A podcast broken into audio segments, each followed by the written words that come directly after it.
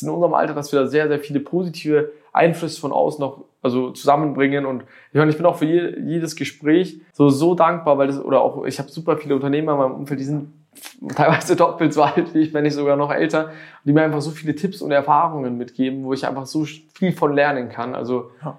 das ist, glaube ich, auch sowas, was richtig viel wert ist. The Hidden Champion. Außergewöhnliche Marktführer, Vordenker und Pioniere. Sneaker, Hype and Style. Willkommen bei einer neuen Folge von Hidden Champion bei dem Sneaker Store Hyper Needs mit Fabian Arnold. Fabian ist einer von drei Gründer. Er begann als Teenager seltene Sneaker zu sammeln und online zu verkaufen. Dann mit 18 gründet er gemeinsam mit zwei Freunden die Firma. Heute haben sie drei Standorte, einmal in Wien, Köln und München. Und hier sitzen wir heute zusammen. Und zwar nicht in irgendeinem Standort, sondern in unserem Headquarter in München. Bam, sehr cool. Wie es ist, mit so jungen Jahren aus seinem Hobby in die Selbstständigkeit zu gehen, dann Mitarbeiter zu leiten und gleichzeitig die Expansion voranzutreiben. Das hören wir jetzt von Fabian persönlich, hier und jetzt. Hi Fabian, danke, dass du die Zeit genommen hast. Hi, sehr gerne. Sag mal ein paar Sachen über dich und was machst du eigentlich? Im Endeffekt, ich bin der Fabi, ich bin 24 Jahre alt. Wir verkaufen Sneaker und Kleidung im inzwischen sehr großen Stil, also ich würde sagen ganz europaweit. Und wir haben mit 18 haben wir die erste Firma gegründet, haben angefangen eben wirklich auf einer professionellen Ebene Schuhe zu kaufen und zu verkaufen. Davor haben wir das immer so im privaten Stil einfach gemacht, hin und wieder, wenn sich was Cooles ergeben hat, einfach für unsere privaten Zwecke. Dann mit 18 direkt die Firma gegründet, hatten dann über Pop-Up-Flächen eben angefangen, ein bisschen in diese Geschäftswelt reinzurutschen, hatten eine, Insta eine Instagram-Page, hatten dann einen Webshop gemacht und ja, so ging das dann Step by Step bis eben hin zum ersten eigenen Laden in München ähm, und dann immer weiter in Richtung Expansion. Dann haben wir noch einen Laden in Wien eben aufgemacht, vor zwei Jahren inzwischen. Dann haben wir dieses Jahr noch in Köln unseren Laden aufgemacht. Und ja, jetzt sitzen wir im Headquarter bei uns in München. Wahnsinn. Wie viele Leute beschäftigst du denn aktuell? Inzwischen sind wir bei knapp 25 Leuten. Letztes Jahr war es noch weniger als die Hälfte tatsächlich. Also wir sind da auch was Personal betrifft echt gut im Wachstum. Ähm, wo, wie, wie kann man sich das vorstellen? Du, du fängst mit 18 an oder du hast schon viel vorher angefangen mit 15. Sneaker? Mit 15? Ja, mit 15. Da hast du deine ersten Sneaker Ja, gekauft. genau, gekauft und verkauft. Aber so im Sinne, ich habe sie damals tatsächlich einfach nur gekauft und immer wieder nur verkauft, wenn ich sie getragen habe und einfach keine Lust mehr drauf hatte, ein neues Paar wollte, einfach um sozusagen mir das leisten zu können, neue Sneaker zu haben. Cool. Und dann hast du gemerkt, es funktioniert? Ja, dann hatte ich in der Schule noch Betriebswirtschaft nebenbei immer gehabt, habe dann angefangen, so Ex-Listen zu finden, um mir einfach alles aufzuschreiben und natürlich so billig wie möglich einzukaufen und so teuer wie möglich zu verkaufen, einfach um mir mehr Schuhe kaufen zu können. Und ja, als ich dann 18 war, habe ich dann so ein bisschen gemerkt, so, okay, das ist schon eigentlich ganz gut was unbewusst dabei hängen geblieben. Und ja, so ging das dann Step by Step. Das heißt, du, du hast gestaltet aus der Passion heraus, du hast einfach Bock gehabt, du hast gemerkt, es funktioniert, es bleibt was hängen ich gebe Gas. Ich ja, wir hatten tatsächlich damals gar nicht, also gut, das ist ja auch, glaube ich, nochmal mit 15 gar nicht so diesen Hintergedanken, so, so viel Geld wie möglich zu verdienen. Das hat eigentlich bei uns noch nie eine Rolle gespielt, sondern immer nur, wir wollten das machen, was wir gerne machen und unsere Leidenschaft dann einfach, ja, in die Geschäftswelt mit einbringen. Das war so für uns dann diese Wende, als wir dann gemerkt haben mit 18, hey, wir machen das, was uns Spaß macht und verdienen damit auch noch Geld, so. Und ich glaube, dass das uns einfach auch mal von allen so ein bisschen abgehoben hat. Dass wir eigentlich das Geld immer, das war immer zweitrangig, sondern einfach die Leidenschaft war immer an erster Stelle gestanden. Und was ist das für ein Schuh, den man hier im Hintergrund sieht? Ja, hier haben wir einen Adidas City 750. Das ist noch der OG Colorway. Das war also ist ein Zusammenarbeit zwischen Adidas und Kanye West eben entstanden. Und das war so einer von den Schuhen, die mich mit dem 350 Hurt Love in diese Sneakerwelt so richtig reingezogen haben, weil die mich einfach so fasziniert haben und ich sie so cool gefunden habe. Du hast sie aber noch nicht getragen, oder? Doch, tatsächlich. Also inzwischen bin ich oft schwach geworden. Also früher war ich immer so, dass ich ähm, Schuhe einfach so auf Samt, mit Samthandschuhen sozusagen angefasst habe und inzwischen trage ich sie auch einfach. Also klar hat man immer noch welche, die man nicht anrührt, aber die ja, habe ich irgendwie nicht ausgehalten, nicht zu tragen. Also als du angefangen hattest, war das ja noch gar nicht so ein Hype, oder? Nee, da war das tatsächlich noch so, wie man es aus Deutschland kennt, in Amerika schon lange im vollen ja. Gange und alles drum und dran. In Deutschland waren wir doch so, würde ich sagen, mit die ersten. Klar, es gab immer schon eine riesen Sneaker-Community, aber in einem ganz anderen Ziel und auch in einer ganz anderen Größenordnung, so wie es jetzt ist. Also als simples Beispiel damals, ich wurde in der Schule, haben die Leute noch gar nicht gewusst, was Yeezys sind und jetzt ist das so normal geworden. Wie äh, kann ich mir das vorstellen? Ihr wart zu dritt, das heißt, war klar, dass ihr, also ihr habt alle eine Affinität gehabt mit den mit, mit Schuhen, mit, mit Sneaker. Ja, wir haben uns lustigerweise damals eBay Kleinanzeigen kennengelernt, ja. einfach im Sinne, also ich mein Geschäftspartner, den Mario, der uns gegenseitig Schuhe verkauft einfach und dann hatten wir irgendwann immer mehr die zusammen gemacht und dann hat es sich da so eine Synergie ergeben und dann hat er gesagt, hey, er hat noch einen Kumpel, der kennt sich betriebswirtschaftlich sehr, sehr gut aus und dann hatten, waren wir da irgendwie so dieses Trio, haben uns da eigentlich ganz gut ergänzt und so ging das dann Step by Step voran. Das heißt, ihr habt euch über Ebay kennengelernt. Ja, tatsächlich. Also wir haben uns damals schon einfach Schuhe verkauft und damit gehandelt und so hat sich das dann ergeben. Also wir waren gar nicht so Freunde im Sinne von, dass wir befreundet waren und einfach Bock hatten, sondern wir haben uns einfach über eBay kennengelernt und dann hat man gemerkt, okay, man versteht sich, man kann zusammen Geld verdienen und ja, hat so eine Leidenschaft einfach geteilt. Und äh, weißt du, wo die Reise hingeht? Naja, es ist schwer zu sagen. Dadurch, dass wir eben so einen sehr schönen Wachstum verzeichnen, sind wir auch was Möglichkeiten. Es ergeben sich jede Woche gefühlt neue Möglichkeiten. Wir haben jetzt letztes Wochenende so eine richtig coole Sneakermesse gehabt. Hätte man mir vor einem Jahr gesagt, dass wir eine Sneakermesse machen, hätte ich auch gesagt, das kann nicht sein, weil wir vor fünf Jahren, als wir begonnen haben, noch selbst auf diesen Messen nur Aussteller gewesen sind. Und das war schon für uns echt krass. Jetzt habt ihr eine eigene gemacht. Ja, Cool.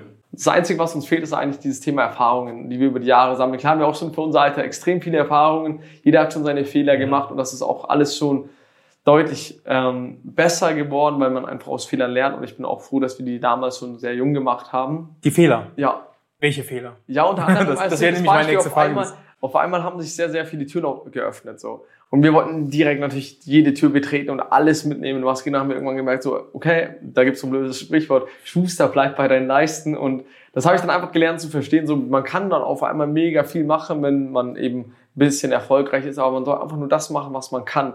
Und sollte sich nicht, sollte dann nicht versuchen, einfach alles mitzunehmen. So. Wie, wie kommt ihr eigentlich ähm, an eure Schuhe?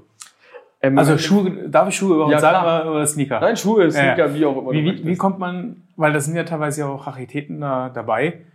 ja. Wie läuft das? Ja, da gibt es natürlich so ganz krasse Sammler, die natürlich dann wirklich mega, mega coole Schuhe haben. Aber sowas ist eigentlich auch eher seltener der Fall, dass wir diese Art von Schuhe benötigen. Wir sind inzwischen eher klar limitiert, das ist unser ganzes Geschäftsmodell und exklusiv. Aber es gibt wirklich so dort draußen Schuhe, da gibt es nur zehn Paare als Beispiel weltweit. Und da musst du wirklich diese Personen suchen und finden. Oder du wirst den Schuh halt nicht haben. Ähm, aber den Großteil von unseren Schuhen beziehen wir einfach auch von äh, Handelsketten ganz normal aus Amerika, Europa, aber relativ viel aus Europa selbst. Zehn Paare, sagst du. Mhm.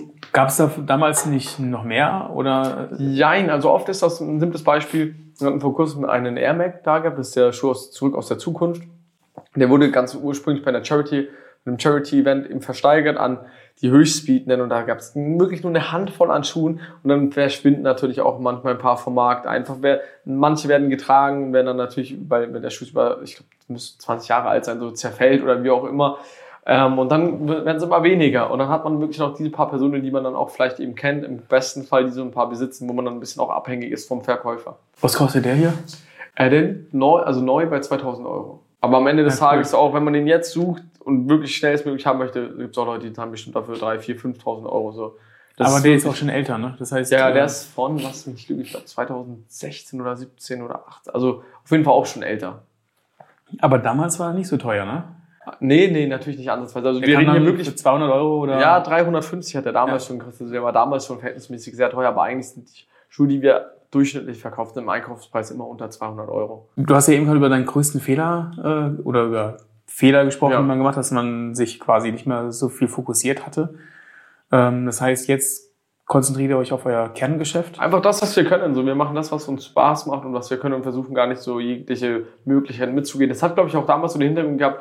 Wir wollten immer so, also die Möglichkeiten, die wir dann hatten, unter anderem, das waren so, also wirklich so banale Beispiele wie ein eigenes Café, eine eigene Shisha-Bar, sei es, sei es so banale Sachen, wo wir dann einfach dachten, okay, also das eine läuft mega gut, dann wird das andere auch sicher mega gut laufen. Dann haben wir irgendwann gemerkt, so, okay, das ist so, das ist so viel mehr als einfach nur so, hey, man eröffnet jetzt eine Shisha-Bar als Beispiel, dass wir da einfach irgendwann gesagt haben, wir machen einfach das, was wir können und das reicht aus und das ist gut so. Ich meine, es gibt ja äh, zum Beispiel JP von Ja. JP Performance, der macht das ja, dass er immer mehr Sachen rausbringt. Aber ich, äh, der hat natürlich auch eine Sache, wo halt richtig, richtig Mhm. groß und läuft und das hat er jahrelang aufgebaut. Weiß ich nicht. Ich Ja gut, aber das machen wir jetzt ja auch, ist ja auch Beispiel mit den Sneakermessen, dass wir das jetzt uns daran getraut haben und dass das so erfolgreich war. Aber ähm, er macht ja auch, also er, er hat sich eine Brand geschaffen und nutzt diese Brand, um andere Vertriebskanäle und Ja. Einnahmequellen also zu betreten sozusagen, weil ich meinte wirklich bei uns so Sachen, die eigentlich gar nichts mit unserem Main-Business zu tun hatten, die wir dann machen wollten. Ja. So, und das glaube ich, weil wir machen auch, haben auch unsere eigene Marke, verkaufen unsere eigenen T-Shirts und Kleidung, wollen da auch immer mehr reinrutschen, aber ähm, das hat ja immer noch im Sinne mit der Brand was zu tun, also ist ja ein, ein direkten Zusammenhang. Und ähm, bleibt ihr im deutschsprachigen Raum? Oder? Nein, wir sind gerade bei der Internationalisierung, was die Website auch betrifft, vor allem. Das wird jetzt auch Ende Stark. dieser Woche fertiggestellt. Und ich würde sagen, der, die Dachregion ist jetzt so gut, also sehr gut bedient. Und jetzt ist der nächste Step wirklich Internationalisierung. Berlin noch vielleicht? Ja, Berlin, Hamburg ist noch interessant im deutschsprachigen Raum, aber das war es dann auch aus Deutschland. Ja. Ich habe eben gerade ähm, hier nebendran das Studio gesehen. Ähm, ihr, das heißt, ihr fotografiert eure Sneaker. Genau. Ähm, und auch also alles, was hier im Laden ein. Also wir können sagen, wir machen alles in-house tatsächlich. Das ist gerade der Prozess, den wir seit ein paar Monaten eben haben, dass wir machen, haben ein eigenes Studio jetzt eben, wie gesagt, machen eigene Produktbilder. Das ist alles, also alles, was an Content entsteht und genutzt wird, entsteht durch uns selbst und nicht durch eine, durch eine externe Agentur. Klar muss man sagen, arbeiten wir auch teilweise mit Agenturen zusammen, das sind dann wirklich Freunde von mir, ähm, wo man das dann einfach total gerne macht. Und das macht, nutzen wir dann auch beispielsweise nur, wenn wir wirklich das ideale Ergebnis wollen, also wo wir dann wirklich sagen, okay, wir nutzen unsere komplette Energie, unser Team plus dann eben diese externe Agentur. So einfach dieses gemeinsame Ganze. Aber wir würden jetzt nicht beispielsweise, ähm, also wir sind, wollen einfach so wenig wie möglich outsourcen, sagen wir es so. Ja, ja. Ich meine, das ist auch eine Strategie, ne? Wenn ja, du, voll. Wenn du eine eigene Familie aufgebaut hast, ähm, dass du, dass du die dann auch erstmal unterhältst, bevor du die Dinge rausgibst. Ja, absolut. Und es auch erstmal hinbekommst, dass du ja, alles in-house abdecken kannst. Ja. Aber das ist schwierig, ja? Ja, in-house ist hart, aber das lohnt sich am Ende. Das ist das, worum es geht. Ja. Wie bist du denn von deinem Typ her? Mutig? Ja, auf jeden Fall. Das war auch das, muss ich sagen, was uns immer schon so ein bisschen ausgemacht hat. Wir haben immer mal probiert, gemacht. Einfach klar, wir inzwischen hatten wir eine gewisse Größe, wo man auch super viel Verantwortung trägt, wo man auch lieber mal doppelt und dreifach über was nachdenkt. Aber am Ende ist eins unserer Erfolgsrezepte, würde ich sagen, ganz klar, dass wir einfach uns getraut haben. Wir haben uns damals getraut zu sagen, hey, wir machen uns selbstständig mit jungen Jahren. Wir haben uns damals getraut, Sachen zu machen im Marketingbereich, die sonst keiner gemacht hat. So. Und das war eigentlich, deswegen würde ich das auf jeden Fall sagen. Dann natürlich, wir haben alle so eine, also wir sind super, super loyal untereinander, weil das ist am Ende das, was in der Firma auch so ein bisschen auszeichnet, finde ich, diese Loyalität untereinander. Mhm. Du, du sagst eben gerade schon, vor zwei Jahren habt ihr Wien aufgemacht. Das war ja eigentlich noch während äh, Corona-High-Season. Ja. Ging dir da nicht der Arsch ein bisschen auf sehr, sehr gutes Beispiel, das ist genau dieses Thema mutig. Ja, voll. Alle haben ihre Läden zugemacht, wir haben die Chance genutzt, Läden aufzumachen. Ja, irgendwie ähm, habt ihr einen guten Preis bekommen. Ja, das, also, es haben viele Faktoren uns gut in die Karten gespielt. Also wir wollten schon lange nach Wien gehen, haben es dann immer aufgeschoben. Und dann durch Corona haben sich dann natürlich auch andere Preise ein bisschen entwickelt. Da haben wir gesagt, hey, wir nutzen jetzt diese Chance, weil auch sind auch durch Corona Flächen erst frei geworden, die eigentlich davor schwierig waren überhaupt zu bekommen. Mhm. Wird natürlich auch anders laufen können.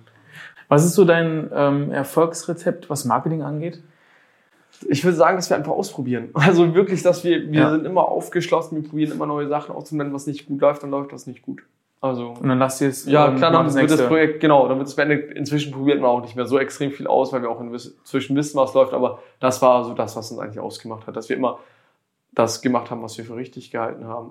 Was hältst du dann ähm, von, von Insta und Facebook? Macht ihr da viel? Ja, voll. Das ist ja inzwischen so mit unserer Haupteinnahmequelle, dass wir auf Instagram okay. diese Reichweite eben organisch damals generiert haben, dann immer mehr natürlich auch mit Prominenten zusammengearbeitet und, und, und. Also das war so auch für unsere Marke ganz wichtig. Okay, das heißt, das Thema Influencer-Marketing. Ist super relevant, klar. Ja. Also ich habe ich hab zum Beispiel noch nie einen Kunde über Instagram äh, gewonnen. Ja, ja so also wäre es eigentlich auch so easy, weil man dadurch heutzutage die Möglichkeit hat, einen Kunden so nah am Unternehmen teilhaben zu lassen. So. Das ist was Schönes durch Instagram und diese generell, also in der Neuzeit, dass man die Leute, dass die so nah am Geschehen teilhaben können. Mhm. Also einfach nur durch wirklich, dass die mal sehen, wer be befindet sich hinter den Kulissen und was passiert da. Und ja, ich glaube, dass die Kundenbindung dadurch deutlich besser wird oder einfacher. Ja, ich finde es ich find's, äh, schon echt bemerkenswert, wie er dann einfach während Corona sagt, komm, wir machen jetzt den Laden auf. Aber es ist natürlich aus dem Wachstum heraus dann immer leichter, als wenn man zum Beispiel einen Laden schon hat und dann auf einmal kein Online-Geschäft hat und dann äh, gucken muss, wie also ich kenne es mit einem Laden. Genau das war bei uns der Fall. Tatsächlich. Wir hatten den Laden in München und hatten zum ersten Mal die Kosten von dem Laden, aber nicht die Einnahmen. Ach so, war das? Ja, ja, voll. Voll. Das war zum ersten Mal, dass wir so wirklich, weil wir haben immer auf den Laden gesetzt. Das war so unsere Haupteinnahmequelle, weil Online-Marketing damals zu teuer für uns gewesen ist. Und dann auf einmal bricht die weg, aber die Kosten bleiben. genau so war das tatsächlich. Aber wir waren immer schon so Hustler, so losgegangen, haben dann einfach unsere komplette Energie auf den Online-Store gesetzt, haben mit unserem Team uns hingesetzt, abends in den Laden, haben uns überlegt, okay, wie geht's weiter, wie machen wir das? Und dann haben wir einfach so viel in den Online-Shop an Zeit gesteckt wie noch nie zuvor. Welche Eigenschaft deiner, ähm, deiner Mitgeschäftsführer oder deiner Mitgründer findest du denn am interessantesten oder am besten? Mm, ich würde sagen, einfach dieses, dass wir so von der Denkweise, dass wir uns da so krass gut ergänzen. Wir haben eigentlich oftmals ganz, ganz unterschiedliche Ansichten und sitzen an einem Büro und arbeiten von allen dreien so die, das Sinnvollste aus und führen das zusammen. Und ich glaube, dass dieser Input von drei ganz unterschiedlichen Meinungen und Ansichten, das zusammenzuführen und dann dass wir da dieses Ergebnis rausziehen, ist so das Wertvollste eigentlich. Weil wir wirklich da teilweise ganz unterschiedliche Ansichten haben. Und wie entscheidet ihr, Und Loyalität, ganz wichtig. Ja? Loyalität ist auch so ein Punkt. Wir hatten in diesen ganzen fünf Jahren nicht einmal, oder mehr sogar, wir kennen uns seit sieben Jahren und hatten nicht einmal lo- loyalitätstechnisch Probleme untereinander. Also ihr könnt euch zu 100% auf euch verlassen. Voll, ja. Seid ihr alle ähnlich alt? Äh, ich bin der Älteste tatsächlich mit 24, meine Geschäftspartner sind 22 und 21. Ach, verrückt. Ja. Die waren noch viel jünger. Ja, deswegen war ich auch der Erste, der die Firma gegründet hat. Ah, das war auch so eine Sache, war alles blindes Vertrauen, das war erst ein Einzelhandelsunternehmen, wo meine Geschäftspartner noch nicht 18 waren. Saugeil. Wie entscheidet ihr denn, welche Schuhe ihr ins Sortiment nimmt? Ist das eigener Geschmack oder guckt ihr Nein, schon gar nicht auf mehr. die Früher war es natürlich nur ein eigener Geschmack, aber inzwischen sind wir da in so einer Größenordnung. Ich meine, wir haben also super, wir haben weit, weit, weit über tausende Paar Schuhe. Also wir haben mit Sicherheit um die 7500 bis 15.000 Schuhe, irgendwas so dazwischen. Und da ist das dann auch irgendwann so, dass man, also der eigene Geschmack ist gut, aber die breite Masse hat einen ganz anderen Geschmack in der Regel. Und vor allem, ich kann ja nicht wissen, was Person XY gut findet. Und da muss man einfach so dies, für sich die perfekte Mitte finden. So Angebot und Nachfrage. Wir merken natürlich an allererster Stelle, was sich gut verkauft und was nicht. Aber wir haben inzwischen viele Sachen, die ich gar nicht also so cool finde, aber dafür finden die ganz viele andere cool.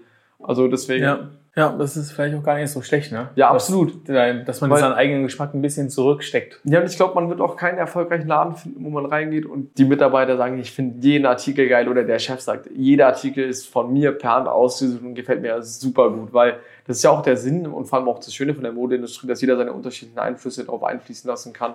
Ja, wie die hier. Die habe ich im Store gekauft. Bei uns im Store? Nee, äh, äh, das war durch Zufall. Ich war auf einer Produktion in cool. Berlin und dann war das Parkhaus direkt daneben. Ich so, ach, fahr die schon mal zurück. Äh, ich springe da kurz rein. Ich bin rein. Ein 360 Grad, die nehme ich. Ja, aber das ist immer das Schönste, wenn man was sieht und genau das ist das. ja, das cool. ist, das ist so. Man, ich habe dann nur geguckt, ob die passen und dann fertig. Ja, cool. Wenn du die Jahre jetzt mal um fünf Jahre zurückschrauben würdest, gi- gibt es Dinge, die du anders machen würdest? Mm, Ja, auf jeden Fall. Ich glaube, das kann niemand sagen, das an. Also ich würde alles, naja, ich würde an, an sich alles genau so wieder machen, weil sonst wäre ich niemals hier. Aber ich würde ein paar Sachen, wenn man das weiß, natürlich geht man dann anders an die Sache ran. Aber eigentlich würde ich jeden Fehler, den ich gemacht habe, so wieder machen. Nur man hätte ihn sich auch sparen können und so. Aber es hat einen immer geprägt und Erfahrung mit sich gebracht. Also als simples Beispiel, unser erster Pop-Up-Store haben wir mit einer anderen Firma zusammen gemacht. War damals, musste man das machen, einfach um sich die Kosten teilen zu können. Rückwirkend würde ich immer alles selbst machen, so ohne Partnerfirmen oder wie auch immer. Aber einfach nicht, weil wir egoistisch sind, sondern einfach, weil man sich dann selbst teilweise so im Weg steht und aufhält. Aber es war damals, ging es nicht anders. Also selbst jetzt mit dem Wissen hätte ich es damals wieder so gemacht. Ja, ähm, genau, die, das wollte ich vorhin noch fragen. Den Pop-Up-Store, wie kann man sich das vorstellen? Hattet ihr dann eine Ladenfläche gehabt? Also wenn man rückblickt, unser ganz, ganz erster Pop-Up war so wirklich von meinem Geschäftspartner, von dem die Mutter, die hatte eine Freundin, die hat einen Schulladen in München aufgemacht und ähm, das war im Januar und hatte eine Ladenfläche, die komplett renovierungsbedürftig war. Und hat uns gesagt, hey, wenn ihr Bock habt, könnt ihr da einen Monat rein, Laden ist halt nicht renoviert, macht das Beste draus. Und wir haben das dann so als Vintage Pop-Up verkauft und das ist richtig gut angekommen. Cool. Das war so einer unserer ersten Pop-Ups. Ansonsten hatten wir immer so ein, zwei Tage am Wochenende im Pop-Up, Wochenenden sozusagen. Und ja, so hat sich das dann alles immer ergeben, dass wir auch gemerkt haben, dass die Nachfrage in Store so krass ist, dass wir Läden brauchen. Ach, verrückt. Das heißt, aber ihr habt das dann kommuniziert über eure Social-Media-Kanäle. Genau. Also wir haben immer schon Social Media viel gemacht. Deswegen ähm, sieht man noch, ich habe ein Bild gesehen, ich weiß nicht, äh, auf Instagram bei euch, wo irgendwie 50 Leute in Schlange stehen. Ja, voll. Es war jetzt auch Oder am Wochenende 100 bei der oder Messe waren auch so viel. Also es war Wahnsinn. ja verrückt. Ja, Da wünscht man sich in dem Moment äh, das Doppelte an Mitarbeiter wahrscheinlich. Ne? ja Und das stimmt. Das stimmt. das Doppelte an Kassen. ja, alles. Also da merkt man dann immer auch, dass man teilweise sich selbst ein bisschen unterschätzt, dem was eigentlich möglich ist, weil wir nach wie vor jetzt auch sehr, sehr vorsichtig sind, was das betrifft. Wir stellen lieber, also klar, wir stellen sehr bedacht ein, weil wenn, also simples Beispiel am Wochenende denke ich mir danach, manchmal auch am Samstag, wenn ich Rücksprache mit unserem Team halt so, frage, okay, wir bräuchten mindestens das Doppelte an Mitarbeitern in den Stores, aber dann hat man auch wieder ruhigere Tage. Und ich glaube, da muss man einfach irgendwann ein bisschen gelassener werden. Und auch dieses Spiel, ein bisschen Mitspiel, ne? ähm, dass man Tage hat, wo halt Ja. voll Action ist, man halt 150 Prozent geben muss und dann aber Tage, die halt nicht so sind, Ja. dann ein bisschen entspannter sieht. Voll. Was wolltest du denn als Kind werden eigentlich? Als Kind, ich glaube, wie die meisten Fußballprofi.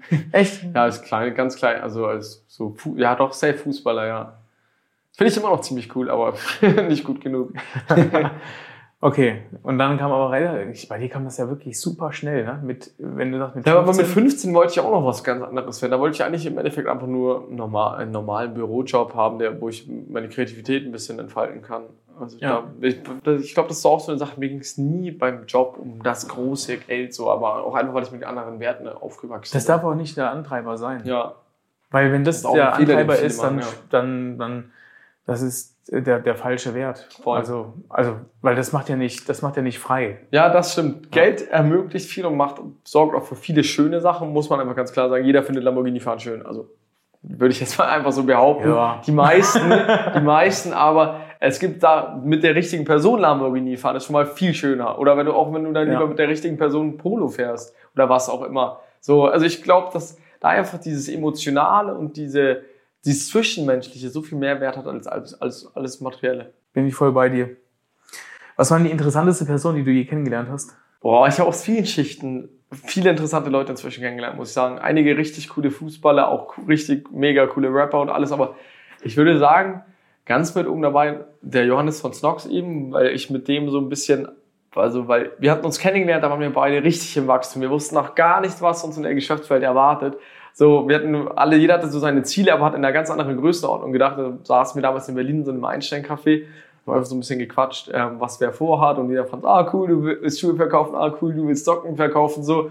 Und keine Ahnung, wenn man das jetzt so fünf Jahre später ansieht, er hat eine, ein Riesenunternehmen mit 100 Mitarbeitern, ist natürlich nochmal ganz anders gewachsen. So, aber er hat mir damals schon so gesagt, was sein Ziel ist und er hat das perfekt umgesetzt. Und dafür habe ich so viel Respekt einfach vor diesen, vor diesen jungen Hustler um uns herum, die einfach sagen, sie wollen das machen und sie erreichen das so oder sind, geben alles, um das zu erreichen. Da habe ich eigentlich inzwischen auch viel mehr Respekt vor, als wie vor jeglichen, äh, man hat ja früher, jeder hatte so seine Idole, sei es aus der Musikwelt, irgendwelche amerikanischen Rapper oder Filmstars oder was auch immer. Aber ich finde, Leute, die ihren Ziel nachkommen und diese auch erreichen, finde ich, ähm, oder auch Emotion, also auch wirklich ähm, emotional betrachtet, gibt es ja Menschen, die richtig viel schaffen, so, also ich weiß, ich bin gar nicht mehr so auf diesem Film, dass so Idole in der Hinsicht, sondern einfach um Leute um mich herum, die Ziele hatten und die sie geschafft haben, auf jegliche Art und Weise. Ah, Ich glaube, äh, vom Gefühl her. Ah, doch, eine Frage habe ich. Die, die, die möchte ich dir stellen. Okay, okay. Kannst du weinen? Äh, ja, ich glaube, das kann jeder. Also sowohl aus glücklichen Gründen als auch aus traurigen Gründen. Ich meine, wir hatten vor ein paar Monaten so ein geiles Store-Opening. So dachte jetzt niemand kein aber emotional war man dann schon so, wow. So, aber ja, würde ich schon sagen. Ja. Aber ich glaube auch, dass das zu einer, um emotional ausgeglichen sein zu können, gehört das auch mal dazu. Natürlich soll es so selten wie möglich sein, aber ich glaube, jeder hat mal Momente, wo man einfach so kurz vor dem Nervenzusammenbruch ist. Vor allem, wenn man auch so verdammt viel arbeitet und ja, Ja. doch, doch. Wie viel arbeitest du? Ich würde sagen, dass wir, also meine Geschäftspartner und ich haben schon so 50 bis 70 Stunden Wochen. Also wir haben wirklich, also eigentlich so sieben Tage die Woche, ist eigentlich so jetzt gar keine Überraschung, weil man auch unterbewusst Boah. viel arbeitet. Als das beste Beispiel ist, so wir hatten Freitag und Samstag, also generell die letzte Woche haben wir jeden Tag von 9 Uhr in der Früh bis 22, 23 Uhr Abend irgendwie gearbeitet, weil wir so viel zu tun hatten. Und dann hat man trotzdem noch am Samstag bis halb zehn, zehn gearbeitet, obwohl dann die Messe schon vorbei war. Und dann ging es aber am Sonntag um 10 Uhr in der Früh weiter und man hat die Messerevue passieren lassen, man hat auf die, die ganzen Sachen, die sich angestaut haben, noch abgearbeitet.